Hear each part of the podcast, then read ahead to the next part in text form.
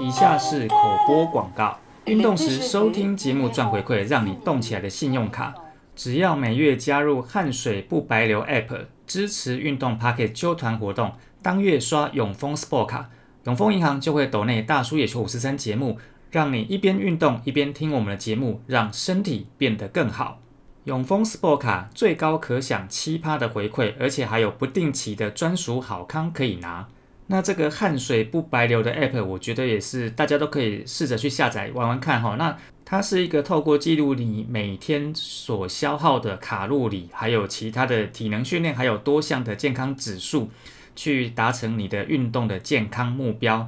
而且呢，也可以透着每日跟着芳芳完成不同的任务，玩健康赚回馈。那红利点数呢，也可以转成丰点折抵信用卡的账单。也可以透过这个 app 呢，去连接到各大的网购平台，去赚取消费的回馈金。那我是觉得这个 app，如果大家有兴趣的话，可以玩一玩哈。那如果说这个卡大家有需要的话，也可以去办哈。谨慎理财，信用至上，希望大家在做理性必要的消费的时候，也可以得到更多的好康优惠哦。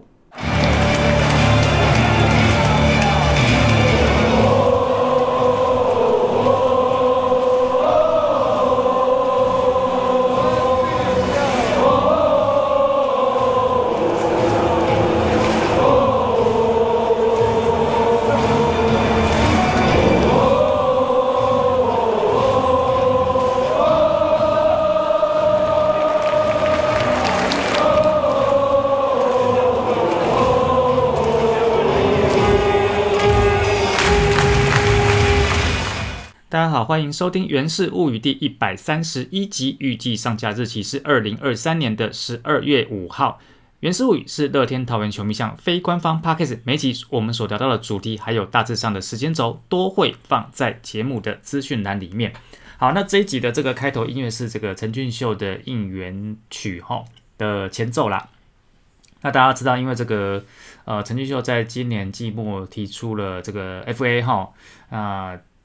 其实理论上这一集应该要多谈，但是因为他现在还没有确定他明年会在哪一队，啊，所以可能这一集如果我要讲，可能就是节目最后面简单带一下哈。那不过呢，因为在他还没有确定要去哪一队之前哈，那基本上他的应援曲我能放就放，反正我手中反正我手上有好几个版本嘛哈，那这一。可能这一两集吧，好，那我就这边放一下，那边放一下，那你可能会听到重复的，但是其实有好几个版本了哈，那就大家多担待哈。那如果说你可能听完之后就是整天都是这个秀秀的应援曲的话，或许你也可以去听一下这一首应援曲的原型哦，它本来的这个原本的样子哦，那其实是呃霍尔的移动城堡里面这一首叫做世界的约束哈。那反正呃秀秀的部分。最主要部分还是要等他确定动向，那我才会多聊了哈。所以这一集还是在聊其他部分，但是因为这两个礼拜真的发生太多事情哈，那呃我在上一集有跟大家讲说，这一集本来要聊这个呃扩编选秀还有六十人外的名单哈，不过这样看起来可能。六十人外名单的一些内容整理哈，因为我们在前几季哈，就是去年跟前年，我们在做这个季末六十人名单的时候，都会跟大家简单讲一下他们在我们队上的一些成绩跟表现然后，那这个部分看起来可能这一集也没办法做，不然的话，这全部做完，我不知道这一集会多长哈，那可能大家会听不下去，所以呃，这个部分就会留到后面的集数哈。哇，这个我们队的新闻真的是很多哈，因为赛季就比人家长，因为多打了挑战赛跟台湾大赛，台湾大赛打到第七场，然后在球季结束之后又遇到了，呃，扩编学校大家都遇到，可是又遇到这个，呃，总教练换人，然后这个秀秀题 FA，然后再加上本来的六十人哦，这个十二月真的是不缺题目哦。好，那没有关系，那我们再就开始来，呃，一样是其他部分，就是比较。可以跟大家快速带过的东西啦，哈。那首先第一个呢是，呃，我们在季末哈，也就是在呃季末打完了台湾大赛，然后办完了野餐趴，然后也使用完了这个火球季的音乐季之后，现在球场就开始做整理哈。那大家也都知道，就是今年有争取到中央的经费。然后市政府还有球团也都会各分摊经费去做球场的这个改善啊，哈。那整个经费呢，就如同我们在前面就已经呃前面的提速已经跟大家有分享过了哈，就是呃总预算估大概一亿一千万，那中央补助六成，市政府跟球团各负担两成哈。那其实动工已经在动工了，但是呃如果说大家有兴趣稍微可以看一下这个标案的话哦，其实可以看到的部分也不多，我大概查一下这个案子它的。标案叫做桃园市乐天桃园棒球场优化改善工程，招标金额是一亿零六百七十九万四千九百四十四元，十一月二十九号招标，十二月四号绝标，也就是在各位听到这一集的昨天，也就是我在录的这一天就绝标了。但是招标结果呢，我目前没有看到他把结果放上去哦。我找了这个是开放标案的网页，它算是应该算是那种呃公开资讯的整理了哈。但是在这个页面上，投标厂商跟得标厂商都是空白。不过在这个大标案里面的一个也算是蛮重要的标案，就是这个案子本身的规划设计跟监造技术服务，在政府电子采购网上面倒是可以查到哈。这个部分的标案的名称叫做桃园市乐天桃园棒球场优化改善工程委托规划设计及监造技术服务。好，那这个已经绝标，已经有绝标公告了。那这个部分是由万邦建筑师事务所所得标，那他们的绝标金额是八百五十九万三千六百二十元。不过老实说了，仔细看一下这个公告，呃，这个部分。比较像是走个形式哈，因为底价金额跟总绝标金额之间的差距是零元，也就是说完全一模一样哈。那这个绝标是十月十八号，然后在十月二十三号公布，也就是说基本上应该是其实在整个过程为了要争取时间啦，所以在呃这个案子出来之后，等于就已经。形同就差不多找好了这个负责承揽的事务所，然后就很快的把流程给走完哦。那你说要慢慢来吗？慢慢来，你就不知道什么时候才动工，那就绝对会影响到明年的开季啊。因为现在就已经很赶了，那已经动工了哈，所以这部分如果还有什么样其他的更新，那我就再跟节目跟大家做分享。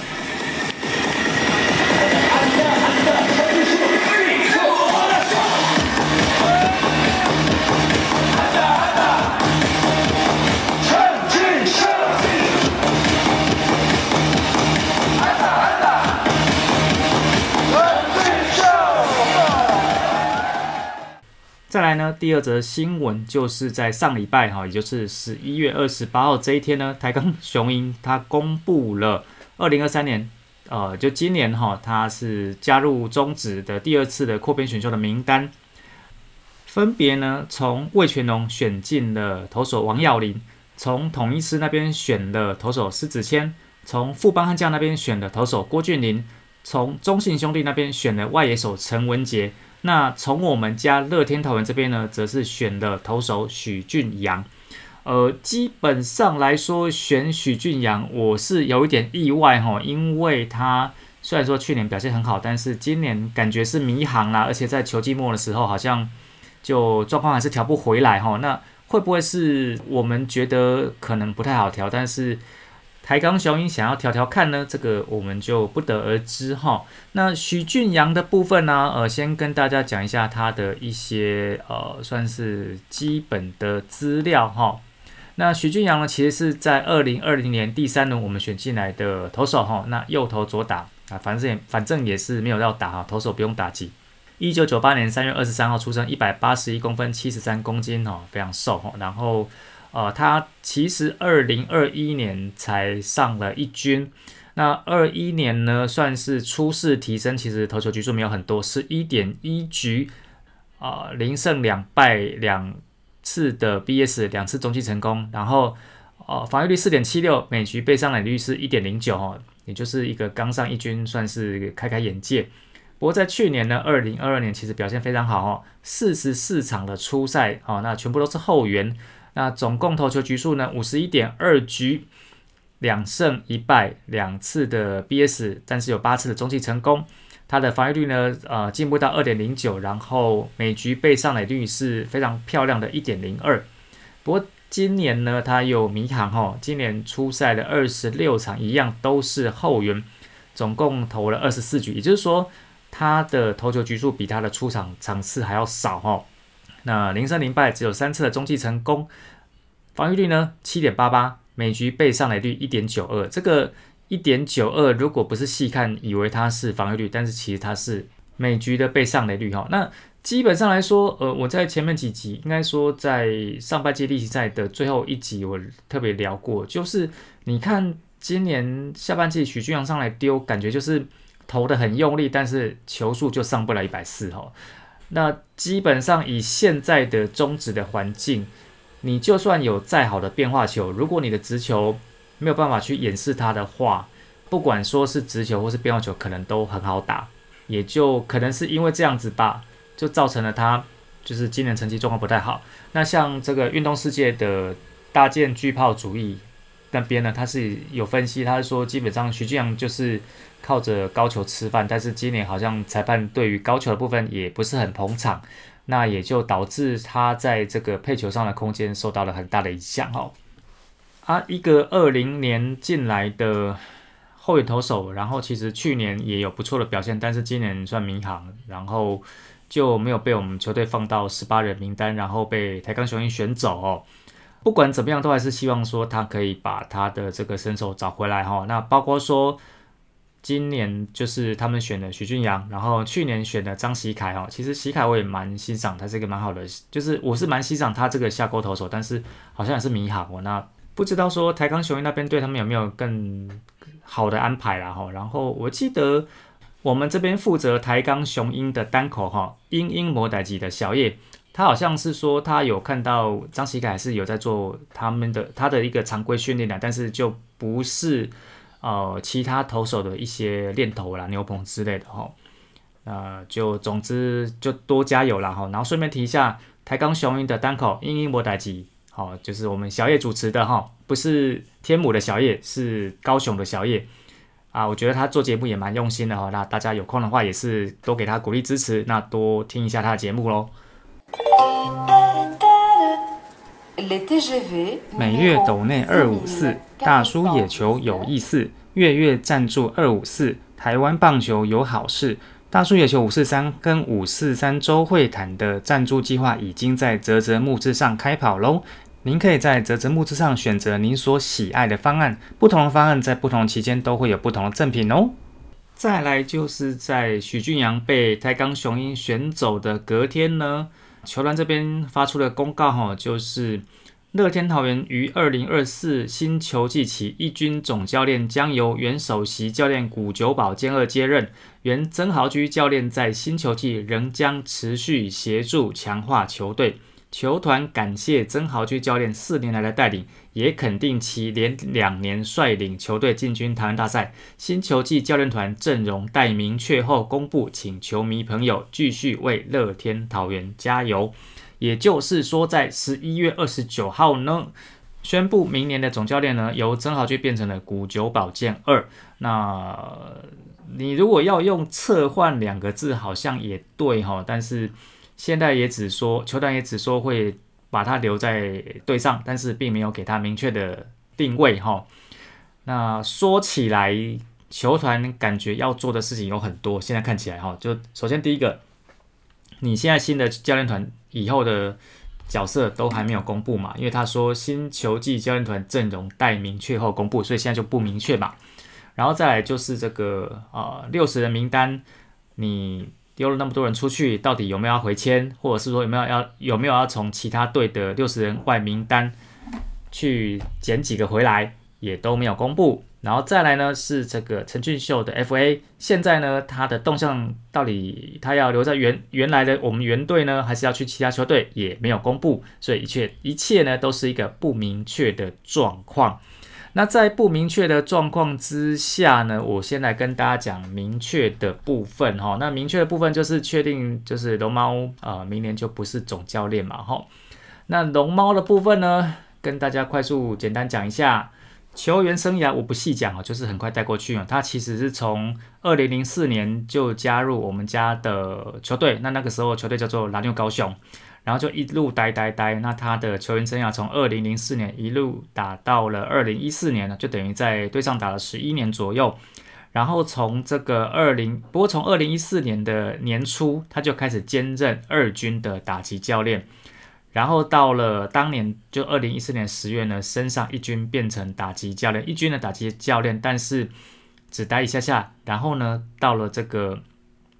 呃九月又下去二军打击教练哈。那总之呢，他下一次上来一军当打教已经是二零一五年六月四号了。然后这一当就一路当到了二零一九年底哈，到了二零一九年十二月十七号才结束他的一军的打击教练的工作。那为什么结束呢？因为在那一天呢，确定的呃，他前任就是时任的总教练洪一中确定没有要留在我们家的桃园队，所以呢啊那个时候刚接手就是刚换老板的 r o c k t e 呢就决定把龙猫呢从打击教练变成了一军的总教练。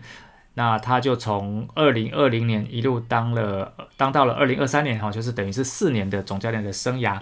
那他在这四年的总教练生涯呢，呃，这四年的名次啊，分别是二零二零年是第二名，二零二一年年度第三名，二零二二年是全年第一啦。但是因为这个台湾大赛输给中信兄弟，所以其实算第二名。二零二三年呢，其实如果看季赛成绩是第三名，但是因为我们有打进台湾大赛，那只是后来输掉了嘛，吼，我们是配角，所以你要算，其实二零二三年应该算是第二名，就是二零二二跟二零二三是二连亚。那他执教总共就是刚好整整四年，吼，四百八十场的比赛里面，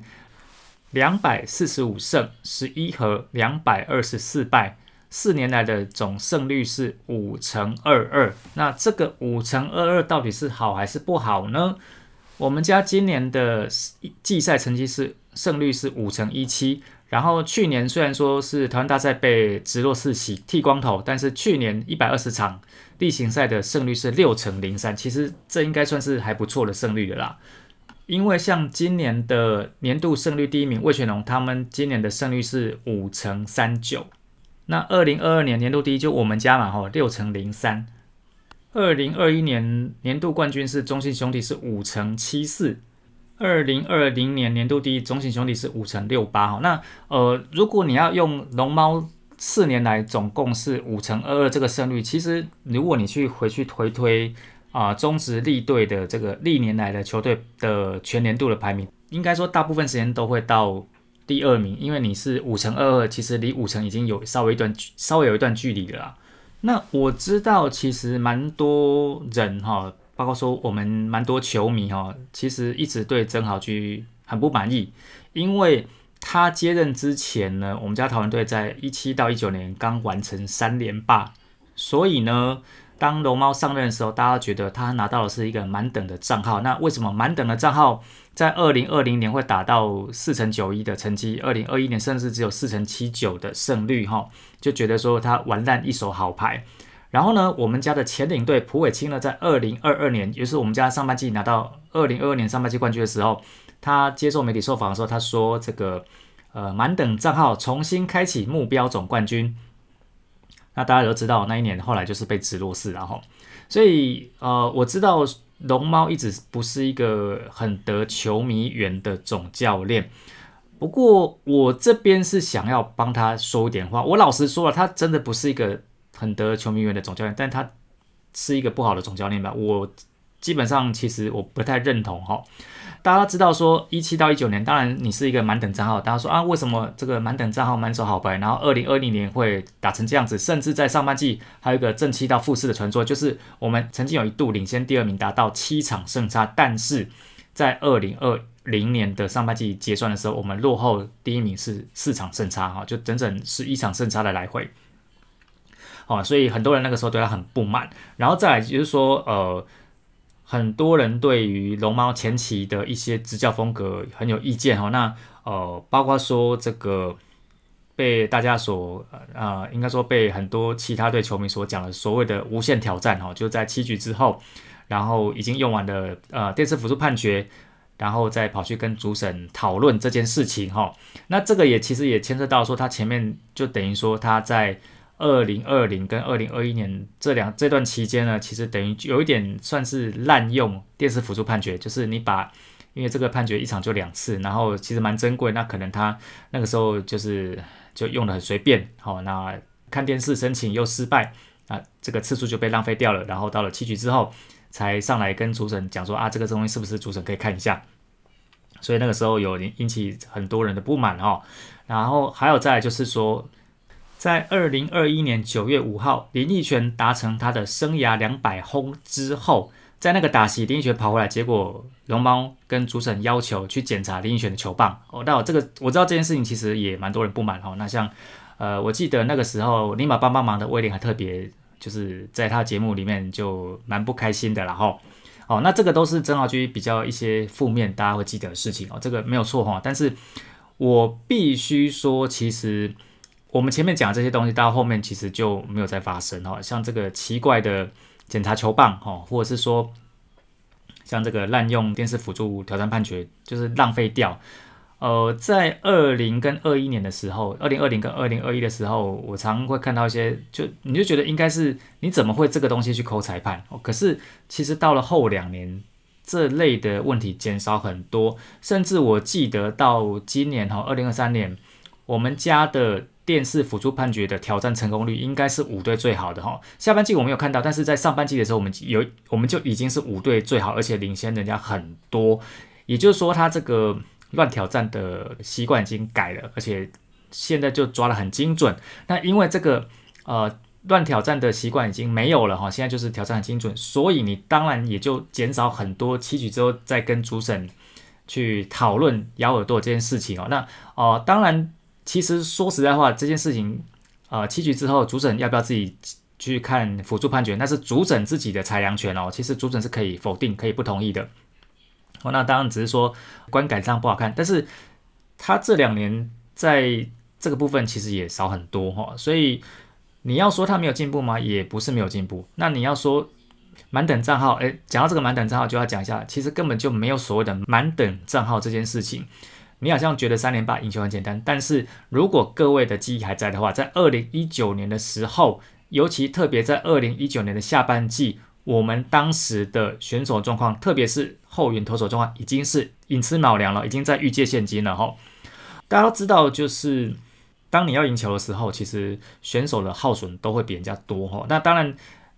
如果说就成果论来讲的话，你比其他队多耗损一些选手，但是你换来了冠军。那其他球队呢，他也是耗损的选手，但是他拿不到冠军。所以你要说这个取舍是怎么样？那至少总之对球迷来讲，拿到冠军就是好事情嘛吼。一七一八一九年三连霸，大家那时候赢球看得很习惯哦，甚至我之前也在之前节目讲过，那个时候你说打完前三局、前四局落后四分，不需要担心，因为后面打线都会打回来，然后后面牛棚投手哦，那个时候不管是吴承泽、林柏佑、林国玉、王耀林，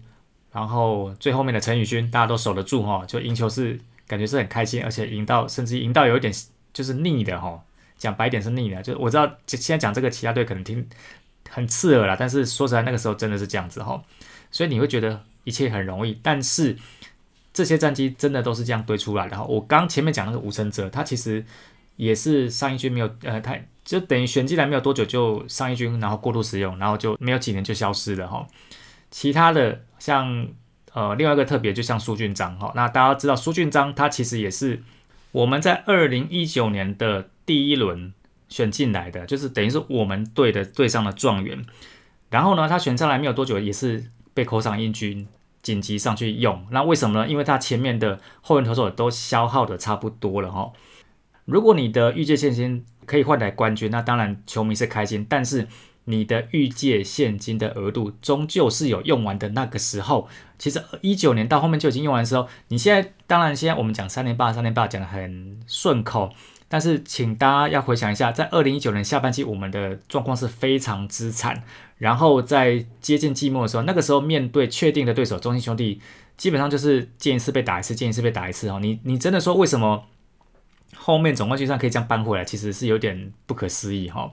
好，所以回来认真来看的话，其实这那三年其实啊，投选手的耗损比人家多，比人家快。然后因为我们就是连霸，所以选手选秀的顺位比人家后面。然后呢，这个好不容易选来的选手又要急急着赶快推上前线。所以你说二零年你真的还是满等账号吗？其实我自己蛮怀疑的哦。那呃，前面的三连霸其实就是后面这几年要去偿债，要来还哦。你要重新累积你的农场深度，要重新去培养你的这个。呃，二军的选手让他们养到可以上一军，那其实龙猫是在这个状况之下，所以根本就没有什么满等的账号，有的是已经耗损过度曾经的满等账号。那在这样的一个呃选手的手上的选手的状况之下，可以玩呃，当然你说前两年就打得不好，但是二二跟二三哈，当然其实能够到这样子，我觉得整体算不错了。当然你可以去敲进去说二二年。被直落四，但是你不要忘记前面我们是年度战绩第一，那下半季整个帮了起吼，那个就是呃羊头有一部分啊，那各队就是还是要靠羊头，然后再就是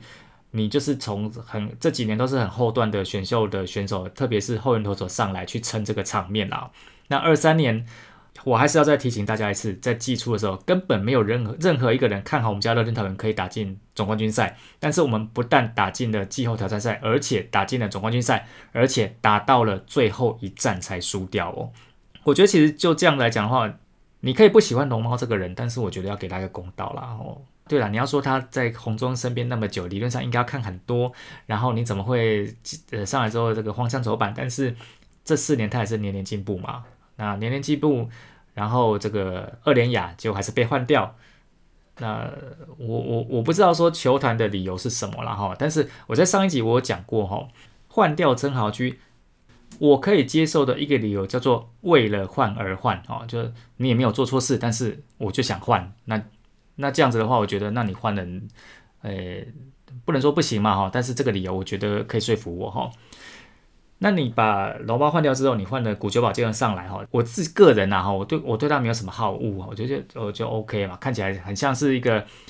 很合理的换人的调动。但是我必须要讲的是，其实古九宝江二在这两年他都已经是首席教练，从二零二二年进来我们家热烈讨论之后，他就已经是首席教练。然后呢，这两年其实，在临场作战，你可以看到曾豪居跟古丘宝剑二有很多的互动，他们会对战术上有很多的互动。所以你要说他们两个风格会差很多吗？其实我有点怀疑哈。哦，当然我这个东西就是刚换的这个时候，我我其实是会蛮怀疑的。啊，你把曾豪居换成了古丘宝剑二，对我来讲等于是把今年这个讲中文的古九保剑二。变成明年那个讲日文的曾豪居，那差别在哪里？我我自己是觉得说这个差别应该不大哈，所以我才会说比较像是为了换而换哈。当当然，我这个说法，这个想法在后面又有点呃有点变化，但这个变化并不是因为总教练单纯换人，而是因为六十人名单还有陈俊秀 FA 这件事情哦。那因为这两件事情目前都未定了哈，所以我不晓得说。现在都不，现在都不知道会怎么发展。但是我必须说，如果陈俊秀没有离队，如果六十人大部分都还是留在我们家队，我们队上的话，那在目前当下，二零二三年十二月的当下，我会蛮怀疑二零二三年的乐天桃园的球风跟二零二四年的乐天桃园的球风到底会有哪里不一样？好，这是我个人的怀疑啦。哈，总之这个就是我对于换总教练的看法。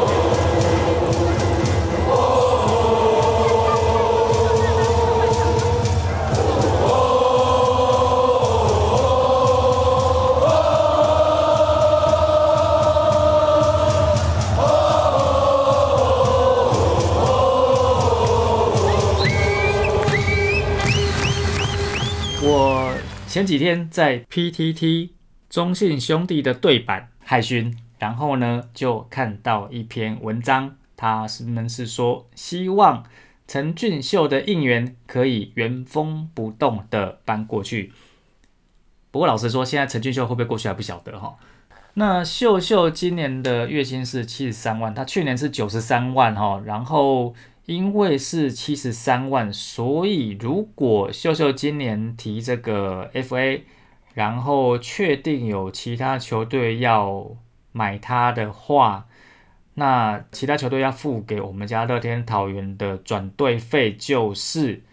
一千零九十五万元。好，那当然如果说呃继任的球团，因为听说是中信兄弟有在接触嘛，哈，那如果是中信兄弟真的拿到秀秀的话，他要先付一零九五万给我们家，然后呢，因为毕竟是 FA 挖过去，所以薪资条件也不会太差吧，哈，至少应该会高于呃今年的七十三，然后，那我们家桃园队其实也有呃算是开大约留人哈，那三年大概三千万左右的合约，然后应该还有附带教练的一些规划。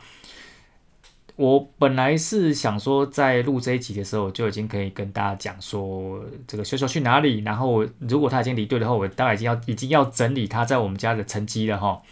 结果在我录的这一天，到十二月四号，还是不确定他人会去哪里哈。所以这一集呢，虽然说一直有放他的应援曲，但是这一集他的名字就不好意思没有办法放标题哦。那这个部分就再说了哈。那我会觉得说，呃，其实到后面。认真在想，就是球团现在的做法就有点在清薪资吧，哈，因为刚包括说我们前面讲三连霸，那三连霸时期其实球员一定都会薪水一路往上加，但是又经过了四年，其实大家会慢慢老化，然后呃这个薪资跟表现可能就会不成正比，哈。